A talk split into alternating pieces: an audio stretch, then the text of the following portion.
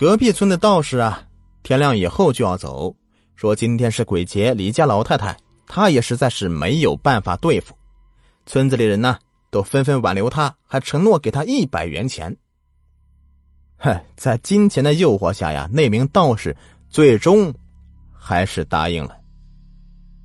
经过一番的讨论，隔壁村啊，这个道士最终决定要开坛做法，而开坛的地点就在李家。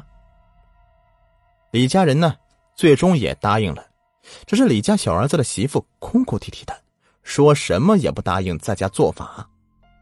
但最终强拗不过公公丈夫，还有丈夫的哥哥，她只得答应。在当天下午。他便收拾好东西回娘家暂住去了。到了晚上天黑以后，李家的每一间房屋都贴满了符咒。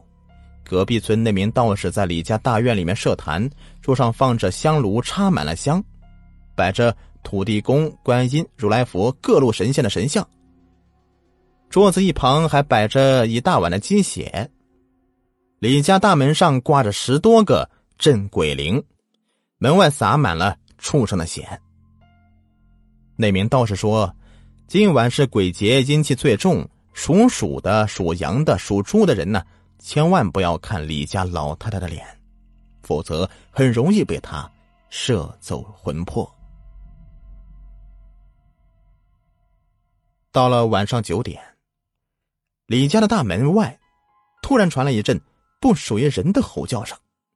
紧接着，镇鬼铃就剧烈的摇晃起来。过了一会儿，大门被推倒，一个身影赫然出现在门外。他穿着蓝绿的黑色寿衣，正一步一步的朝院子里走来。他的脸和手脚发黑，他浑身都发黑，就好像是木炭一样。他的眼珠子看不到眼白，只有灰蒙蒙的一片。他一步一步的走来，院子里的人呐都被吓得缩成一团。那名道士似乎也很害怕，他用颤抖的手抓起一把符咒扔过去，那符咒漫天的飘洒，但对李家老太太似乎没有用。他又拿起桌上的桃木剑，朝着李家老太太刺过去。也许是那把剑太脆了，竟然没有刺入李家老太太的身体里，就折断了。但李家老太太似乎是被激怒了，她抓住那名道士，将他提了起来，一口咬在那名道士的脖子上。那名道士不断的惨叫声，血滔滔的就流了出来。此时无人敢上前去施救。过了几分钟呢，那名道士就断气儿了。那名道士死后，李家老太太上前掀翻了设坛用的桌子。李家大儿子是哭着喊着要妈妈要冲过去，但是被人死死拉住。李家老太太一步一步的向前走来，在场的人呢无不心惊胆战，有几个男人甚至吓尿了裤子。这时候，有人捡起地上散落的仅剩的最后一小碗鸡血，泼向了李家老太太，血泼到李家老太太脸上，她发出一声惨叫声。转身就逃离了。然而，更加可怕的事情在当天晚上并没有结束。在人们散去以后的当天的深夜，李家小儿子就被发现惨死在了屋里。李家小儿子的死法和前面几个人一样，都是被咬破脖子、失血过多而死的。李家小儿子的房屋的门呢，也被破坏了。通过这一系列的恐怖的事件，恐惧早已在村子里如瘟疫般的蔓延开来，许多人都选择搬离村子，就连邻着好几个村子啊，也都是感到恐慌不已。然而，就在几天以后，有人请了四川一名得道高僧过来，那名僧人呢，已经年过近百，原为四川大悲寺住持。因路过此地修行，又听闻此地有村庄遭此劫难，因此愿助众生脱离劫难。那名高僧愿意来，村民们自然是高兴无比。但有人也表示怀疑，因为上回那名道士都死在了李家老太太手里了，这回这名老和尚能否对付得了，也不得而知啊。但事到如今呢，也只能赌一把了。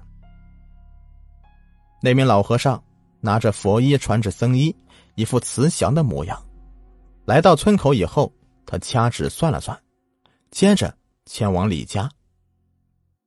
人们都很好奇，为什么他知道是这户人家呢？之前都没有人告诉他是村里哪家人出了这个事儿。到了李家以后啊，那名僧人直接就。道明来意，李家人呢也表示欢迎。在失去两位亲人之后啊，李家人是悲痛不已，憔悴很多了。经历了上次的事情，李家小儿子甚至不敢再按规矩停尸七天了。那名僧人直接向李家人要了李老太太和李家小儿子的生辰八字，看过之后啊，那名僧人摇摇头。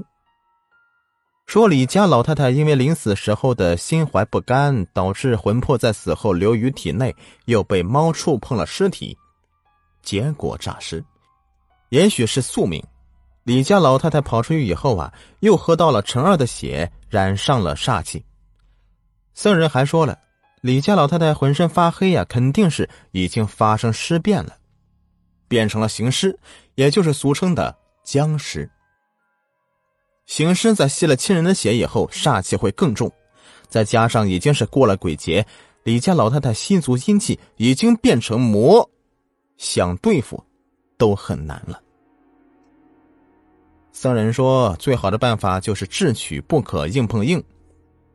李家大儿子向他提出要和母亲沟通的想法，被他一口回绝了。他说，李家老太太已经是被识破给控制了，现在只是懂得吸血的怪物。去和他沟通的话，只会必死无疑。那名老和尚叫大家在天黑前找到李家老太太，否则日落以后他便能行动，那就不好对付了。众人听后啊，纷纷开始搜寻。老和尚说：“行尸会躲藏在阴暗的洞里，因为更接地气。”所有人都是从上午一直找到下午也没找到，眼看天就要黑了。这时候，有人牵来几条狗，说狗的鼻子灵敏，也许可以找到。到下午六点的时候，几条狗对着一个地方狂吠，众人赶过去，终于在一个坟地旁边竹林的一个洞里找到了李家老太太。老和尚赶到以后啊，叫几个人把李家老太太抬出洞，拿出铲子把洞口挖松后，几个男人战战兢兢的。把李家老太太抬了出来，众人把她放在担架上，就看到她浑身发黑，穿着蓝缕的寿衣。李家大儿子赶到以后啊，看到母亲的样子，立刻跪倒在地上，哭着喊妈呀。老和尚说要把李家老太太给烧了。大家在竹林附近搭好了柴火堆以后，把李家老太太给抬上来。眼看就要天黑了，老和尚说太阳下山以后啊，他就能动了。要抓紧时间，不能怠慢。为了防止万一呢，老和尚还叫人在李家老太太的脚上锁上铁链。众人把李家老太太呢放到柴火堆上以后啊，又淋上了汽油，接着一把火点燃了柴火堆，就熊熊烈火燃烧起来。木柴被烧的是噼里啪啦作响啊！烧到一半的时候，李家老太太哎，突然站了起来。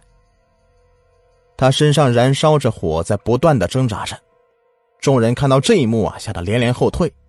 只有老和尚在镇定的摸着佛珠念经。李家老太太身上的燃的火在不断的挣扎着，口中发出怪异的嚎叫声，但她的脚上却锁着铁链，无法挣脱和逃离。过了十多分钟以后，铁链居然断了。李家老太太从燃烧的火中。跳了下来，浑身燃烧着火，逃向了竹林里。老和尚立马叫人去追。众人拿着锄头等利器，跑到了竹林里面去围堵李家老太太。竹林并不大，李家老太太身上燃着火，很快就被发现了。追上以后，众人就拿着锄头围住他。老和尚很快就赶到了，他脱下了脖子上的佛珠，套到他的脖子上。李家老太太不断挣扎着，似乎想要甩掉脖子上面那个佛珠。老和尚见状呀，又拿出事先预备好的童子尿泼到他身上。片刻之后，李家老太太渐渐的僵住了，然后倒下去。老和尚向前看了看，拿出一根杵刺在他的喉咙上，又拿了一把马刀砍掉他的头。在场的人呐，无不看得目瞪口呆。此时，李家老太太已经是身首异处了。老和尚叫人把他抬去，重新给烧了，之后事情才太平起来。几天后，村子里的人呢又恢复了正常的休息、正常的作息，但多年以后经历过的人呢，还是无法忘怀的。如今的村子里的这个事情仍旧是禁忌，不得随便提起，但在其他地方却成为人们的。茶余饭后的谈资。好了，这样一个离奇的故事就讲完了，感谢你们的收听。